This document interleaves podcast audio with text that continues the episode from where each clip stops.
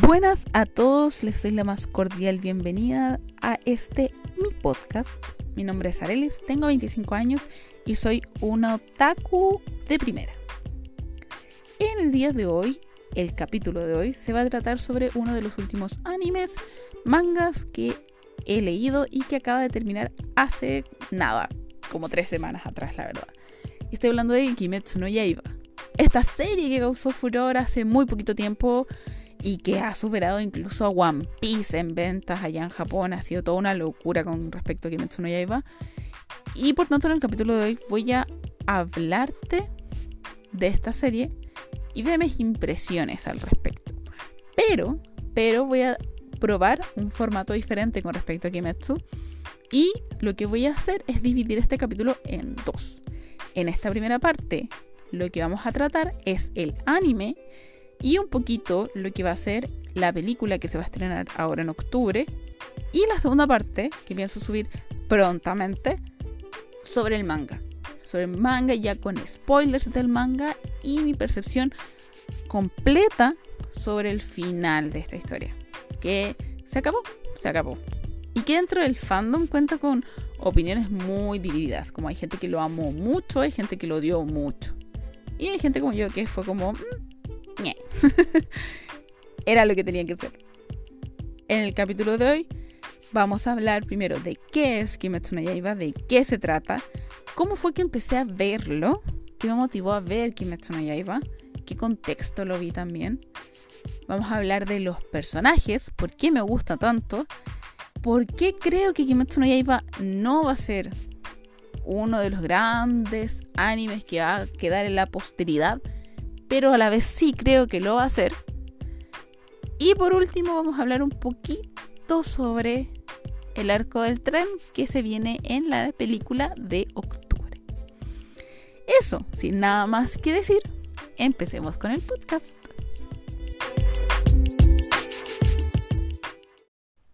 Antes de empezar, quiero hacer este pequeño disclaimer que voy a agregar en todos los capítulos. Tengo gatos, tengo dos, y son muy mamones. Y por tanto, de repente puede que salga algún maullido por aquí y por allá. Así que te pido por favor mucha consideración porque voy a intentar cortarlos, pero puede que algún maullido se me escape. Eso, empecemos con el podcast. Nos encontramos en el Japón antiguo y nuestro protagonista es Kamado Tanjiro, un joven de 15 años quién es el sustento de su familia, la cual se compone de su madre y sus hermanos pequeños, y los cuales viven al interior de una montaña.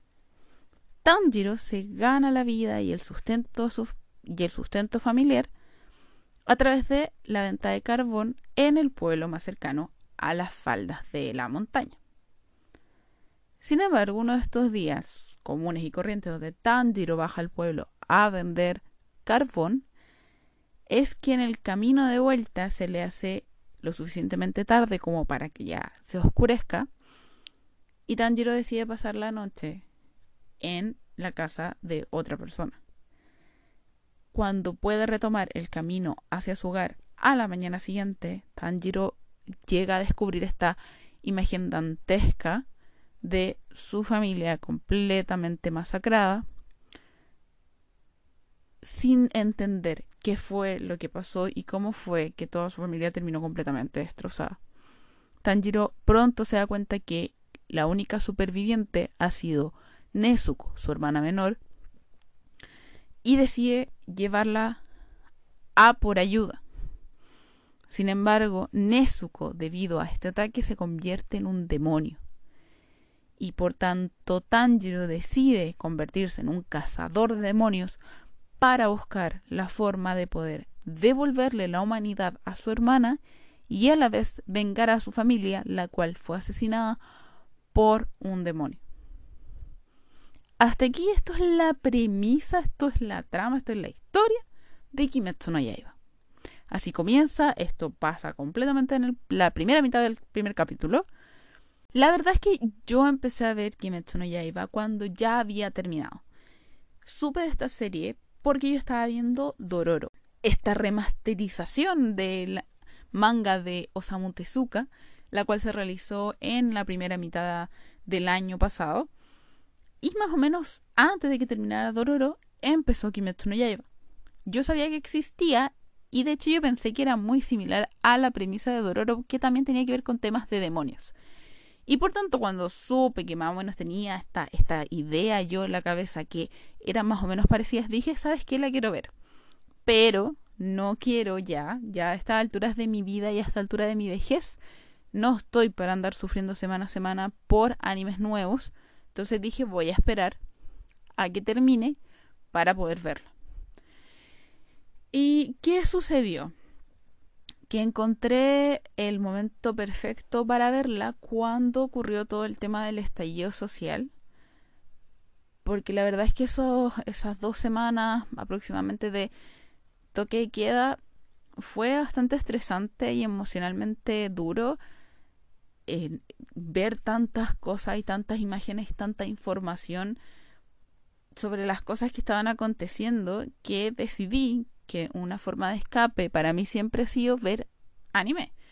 Leer y ver anime, pero la verdad es que no estaba para ponerme a leer, no tenía la cabeza para eso. Y decidí que ver anime era mi mejor opción.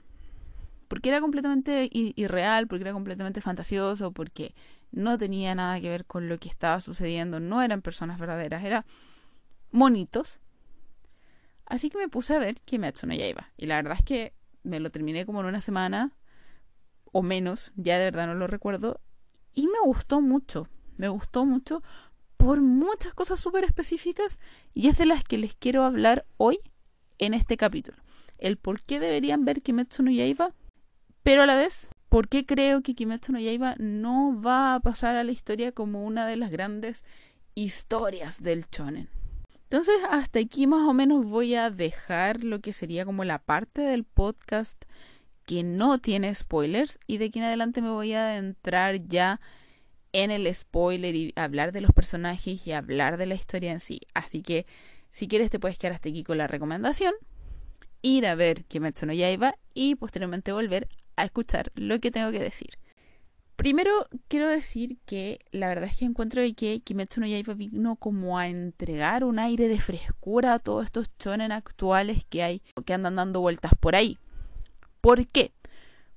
Primero y principalmente por la premisa que mueve la trama. Y quiero entregar los créditos correspondientes a la persona que me hizo darme cuenta de esta similitud. Ratón, si estás escuchando esto por alguna cosa de la vida, esto lo dijiste tú, yo solo lo estoy repitiendo como una radio FM. Entonces, ¿qué es lo que me dijo? Fue el hecho de que la premisa que mueve la trama en Kimetsu no Yaiba es muy parecida a la premisa que hay en Full Metal Alchemist. ¿Por qué? Tenemos a un hermano mayor, Kamado Tanjiro, que por azares del destino tuvo que estar lejos y que ocurre algo fortuito de lo que él no podía evitar, que hace que su familia termine completamente masacrada y tenga que salvar a su hermana y que al final todo su viaje como cazador de demonios se base netamente en salvar a su hermana o en devolverle algo perdido a su hermana, que en este caso es la humanidad. O sea, ¿no le suena muy familiar? Esto es Fullmetal Alchemist. Edward Elric intentando devolverle su cuerpo a su hermano, que es una armadura. Y que al final todo esto ocurre por el hecho de que su madre se enferma y muere. Y ellos lo que quieren es intentar revivirla. O sea, es un hecho fortuito que su madre muriera, es un hecho técnicamente fortuito que la familia de Tanjiro fuera masacrada. Y esto ya hace que todo lo que viene después en la historia cambie, ya le da este aire de frescura, como les decía, porque la motivación de Tanjiro no es ser el mejor, mejor que nadie más, no es llegar a ser Hokage, no es convertirse en el mejor pirata que hay, no, es simplemente recuperar, intentar recuperar su vida anterior. En este caso, obviamente, es imposible. Su familia está toda muerta, toda masacrada y todo lo que sucede y todo el viaje que él tiene nunca le va a permitir ser como era su vida antes, pero intentar recuperar la paz. Entonces hablemos ah, ahora más en profundidad de lo que fue la historia qué vimos en el anime. ¿Sí? No voy a entrar en muchos detalles con respecto a lo que va a ser el, el tren y lo que va a ser después el manga, porque eso lo voy a dejar. O sea, él no quiere llegar a convertirse en cazador de demonios para ser el mejor cazador de demonios de la vida. Él se convierte en cazador de demonios para poder lograr este objetivo que es salvar a su hermana. Y una vez que lo logre, él va a dejar de ser cazador de demonios. Más o menos pasa parecido en Fullmetal Alchemist. O sea, ellos buscan y se meten a lo que es como la organización militar, al ejército de Amestrid, porque es un medio para su fin, no porque sea el fin en sí. Como por ejemplo Naruto. Naruto se vuelve ninja porque su camino ninja para poder llegar a ser Hokage. ¿Sí? Entonces, ya esto, esta premisa inicial que empieza a mover la trama, es completamente diferente. Entonces, el desarrollo que tienen los personajes y cómo toman decisiones los personajes son obviamente diferentes porque se afectan por el hecho de que ellos no es que quiera Tanjiro ser el mejor, es que quiere salvar a su hermana. Pasamos ahora a lo que sería otro aspecto de, de Kimetsu no Yaiba que me gusta mucho y es el tema de los personajes. Para lo que sería la segunda parte de este capítulo, cosa de que tú puedas decidir solo escuchar la parte del anime si es que solo has visto el anime y la parte del manga si es que has leído toda la historia. Entonces, el anime a mí me gustó mucho. Primero que nada, obviamente, yo de verdad tengo que decir esto, qué magnífica obra de animación es Kimetsu no Yaiba. Yo sé que dije en el capítulo de Boku no Hero que no iba a resaltar lo que todos los youtubers y todos los booktubers y todos los, tubers y todos los vloggers dicen de que la animación de Boku no Hero fue maravillosa, fue magnífica, bla, bla, bla. Lo mismo pasa con Kimetsu, o sea, su animación fue genial, pero no puedo evitar no mencionarla porque fue magistral, fue bellísima netamente por el hecho de poder unificar de manera tan bien lograda el 3D con el 2D. O sea, yo vi hace mucho tiempo Ajin, que es otro anime, que está en Netflix, por cierto. Yo soy muy fan del manga de Ajin, pero el anime fue un desastre y no tuvo la repercusión que podría haber tenido esa historia, que era muy buena, daba para mucho esa historia, porque estaba hecha en 3D y a la vista era demasiado molesto. Después vi Beastars, por ejemplo. Hace poco vi Beastars. Y me gustó mucho la animación de Beastars. Pero sigue siendo más 3D que 2D. Entonces, no es que moleste tanto como, por ejemplo, Ajin, que de verdad Ajin es un desastre. Pero tampoco me da ese feeling de nostalgia que siento cuando veo animación 2D, que es como lo que estoy acostumbrada. Entonces Kimetsu no Yaiba siento que encontró un balance muy muy bien logrado, muy perfecto entre el 2D y el 3D. Y además tiene estas como movimientos de cámara. Yo sé que no hay cámaras en el anime, pero ustedes me entenderán. Yo recuerdo perfectamente esta escena de Tanjiro peleando con Sabito. Y este movimiento que sigue la cámara, el movimiento de Sabito cuando se cuelga de un árbol, es demasiado bueno. O sea, esos movimientos de cámara, entre comillas, le aportan mucho más a la animación, que ya de por sí es buena, un plus, un plus, un extra, que lo hace aún más espectacular de ver. ¿Y qué decir del capítulo 19? O sea, yo les digo, yo no tenía idea de qué se trataba Kimetsu no Yaiba, yo no tenía idea de qué pasaba el capítulo 19, yo no tenía idea de nada cuando empecé a verlo, no quise saber de qué se trataba. Entonces, recuerdo que dije voy a terminar hoy día de ver este capítulo, que justo era el capítulo 19, y me voy a ir a dormir. Y cuando terminé de verlo es que yo estaba impresionada. Se me pasó todo el sueño. Seguí viéndolo hasta que lo terminé. Porque el capítulo 19 es animación espectacular. O sea, yo de verdad creo que nunca he visto en otro anime una animación tan buena, tan maravillosa y tan bien hecha. Es que yo de verdad amo ese capítulo. Amo esa escena. Me encanta. Y creo que esto es algo común hoy en día, que es el hecho de crear personajes que parecen estereotipos y que a la vez no son estereotipos. Como por ejemplo Bakugo o Todoroki en, en Boku no Hiro. Y acá lo vemos con Zenitsu y con Inosuke. Y es que Inosuke, yo amo Inosuke. Yo creo que la mayoría de las personas que han visto Kimetsu no Yaiba y que están escuchando este capítulo aman a Inosuke, el best boy de la vida. Pero partamos por Zenitsu, partamos por Zenitsu. Zenitsu aparece entrada ya la trama, ya nos presentaron a Tanjiro, nos mostraron un poquito de Tanjiro y entra Zenitsu. Y Zenitsu entra a hacer una contraparte de Tanjiro, porque nos presentan todo el rato a un Tanjiro súper valiente, que si tiene que enfrentarse a las cosas se enfrenta, que da todo de sí y que no se rinde versus un Zenitsu que parte diciendo, ¿sabes qué? Yo me voy a morir. Es decir, me voy a morir ahora, ahora en esta misión me muero, y me voy a morir y, y aquí quedé. Y yo creo que a casi todos nosotros nos provocó una suerte de rechazo el, el personaje de Zenitsu.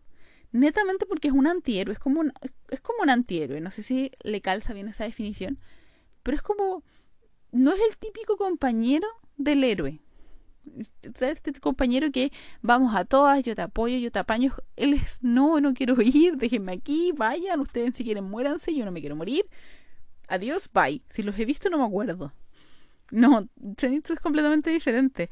Y creo que eso al final es como seríamos nosotros. O sea, yo creo que si yo estuviera en el mundo de Kimetsu no Yaiba estaría muerta de miedo. Y la verdad es que me daría mucho miedo entrar a una montaña de noche donde sé que hay demonios. O sea, no. Gente, yo te quiero mucho, amigo Tanjiro, pero yo de verdad quiero vivir, quiero casarme, quiero tener mi vida, así que yo no quiero ir contigo. Entonces yo creo que por eso nos rechazo, nos produce tanto rechazo Zenitsu, porque de alguna forma nos vemos reflejados en él. Así que al final, durante el transcurso del anime, uno lo aprende a querer.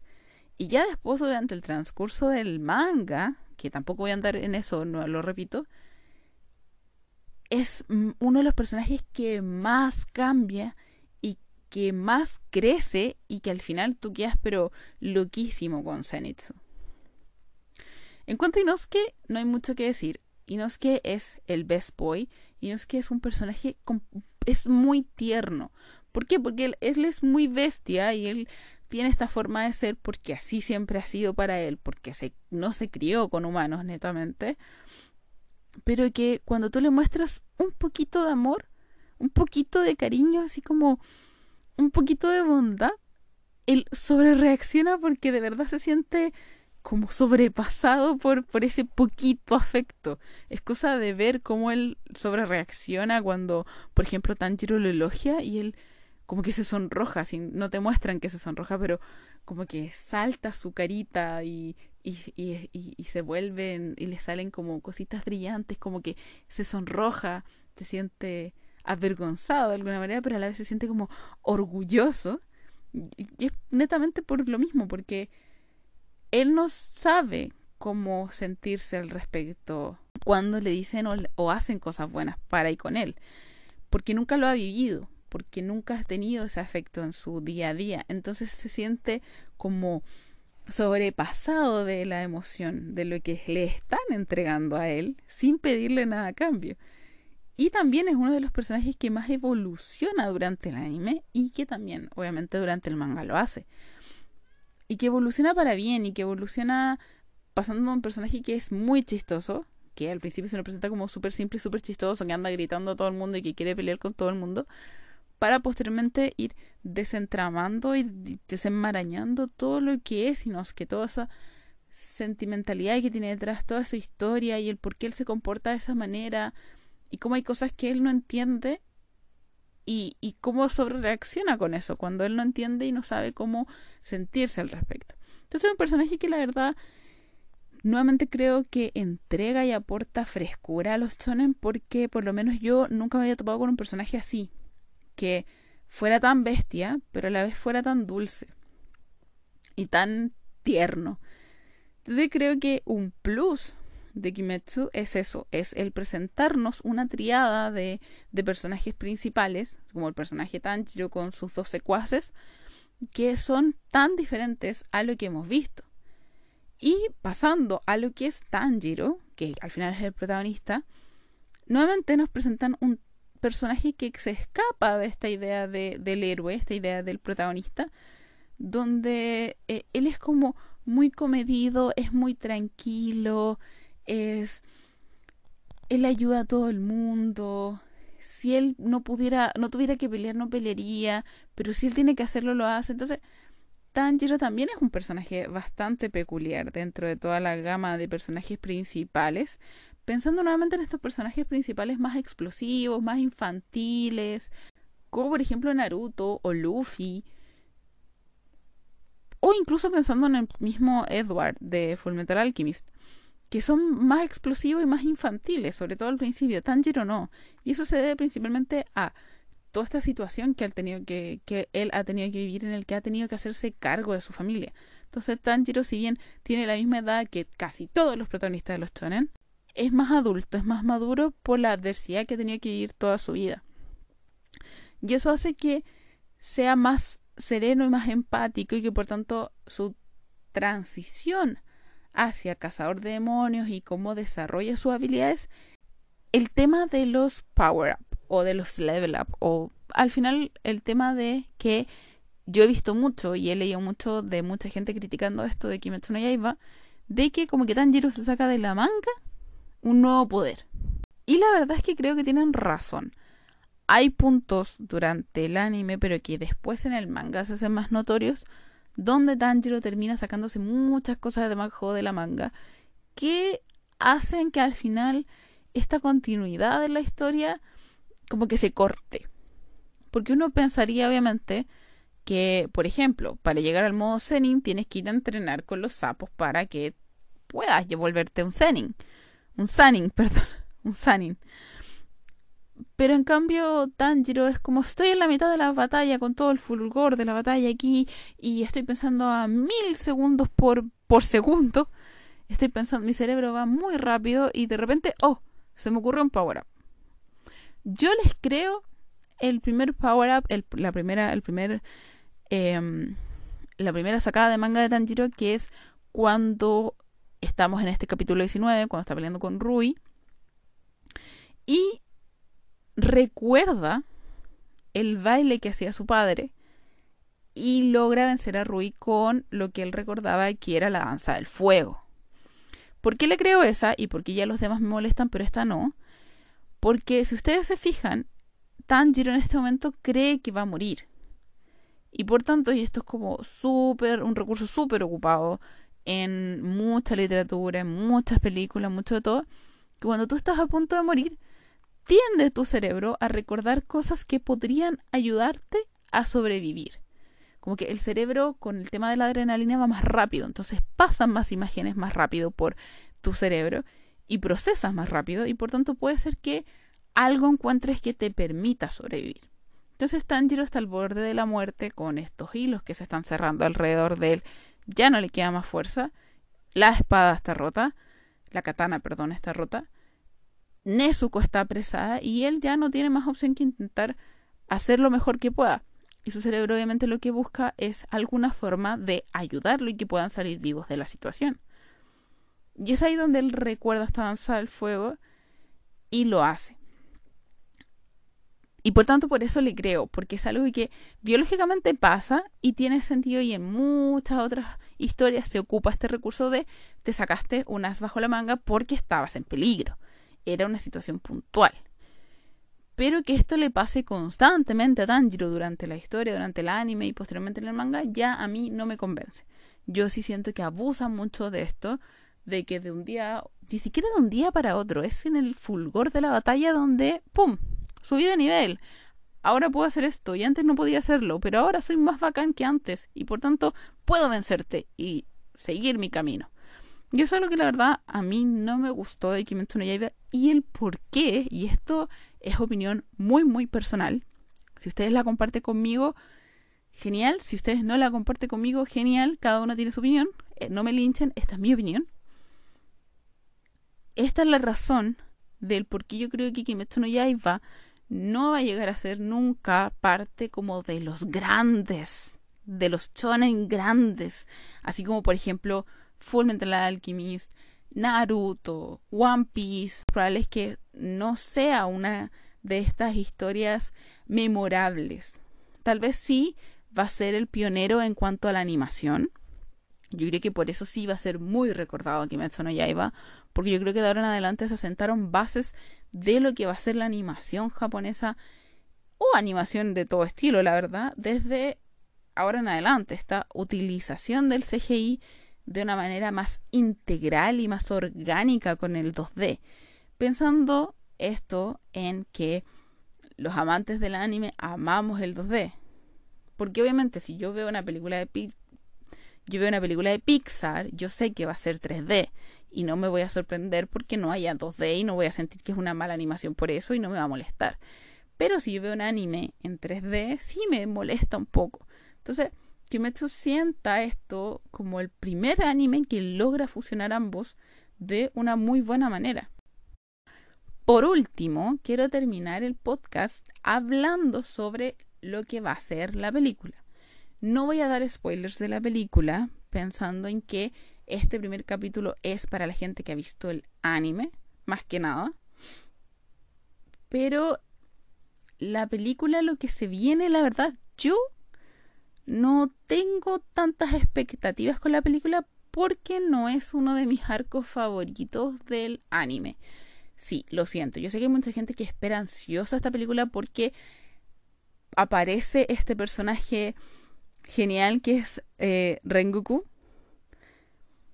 Pero yo no simpatizo tanto con él. Sí valoro y noto cuál es la importancia de Rengoku en el desarrollo de Tanjiro Zenitsu e Inosuke en lo que se viene después en el manga, pero no es de mis favoritos. Entonces, por tanto, no, no le tengo tantas expectativas a la película. Y tampoco el tema de la animación. ¿Qué sucede? Que al final, lo mismo que en Boku no Hero, ya estamos acostumbrados a una animación de excelente calidad con el anime y por tanto no puedo esperar menos de la película. Y ya se nota con los previos, ya se nota con los como teaser que han salido de la película que va a ser una animación siguiendo la misma línea del, del anime, lo cual se agradece. Yo creo que lo que más, más, más me llama la atención de lo que sería la película es la introducción de este personaje que no aparece en el póster oficial hasta el momento y del que no voy a decir nada más que su historia me gusta mucho, que este personaje de verdad me sorprendió y empaticé mucho con él.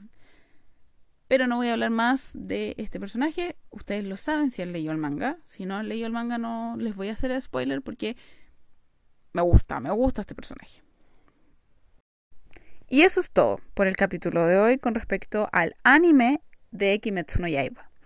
Esta es la primera parte. Eh, quería comentarles solo con respecto al anime para las personas que ya lo hayan visto y espero prontamente subir el segundo capítulo donde vamos a conversar sobre el manga, sobre el manga y ese final que a algunas personas les gustó y otras quedaron medias inconformes. Así que esperen ese segundo capítulo. Obviamente el segundo capítulo va a tener spoilers y vamos a hablar más en profundidad sobre ciertas cosas que aquí omití y que al final espero poder desentrañar aún más en el segundo capítulo de Kimetsu no Yaiba.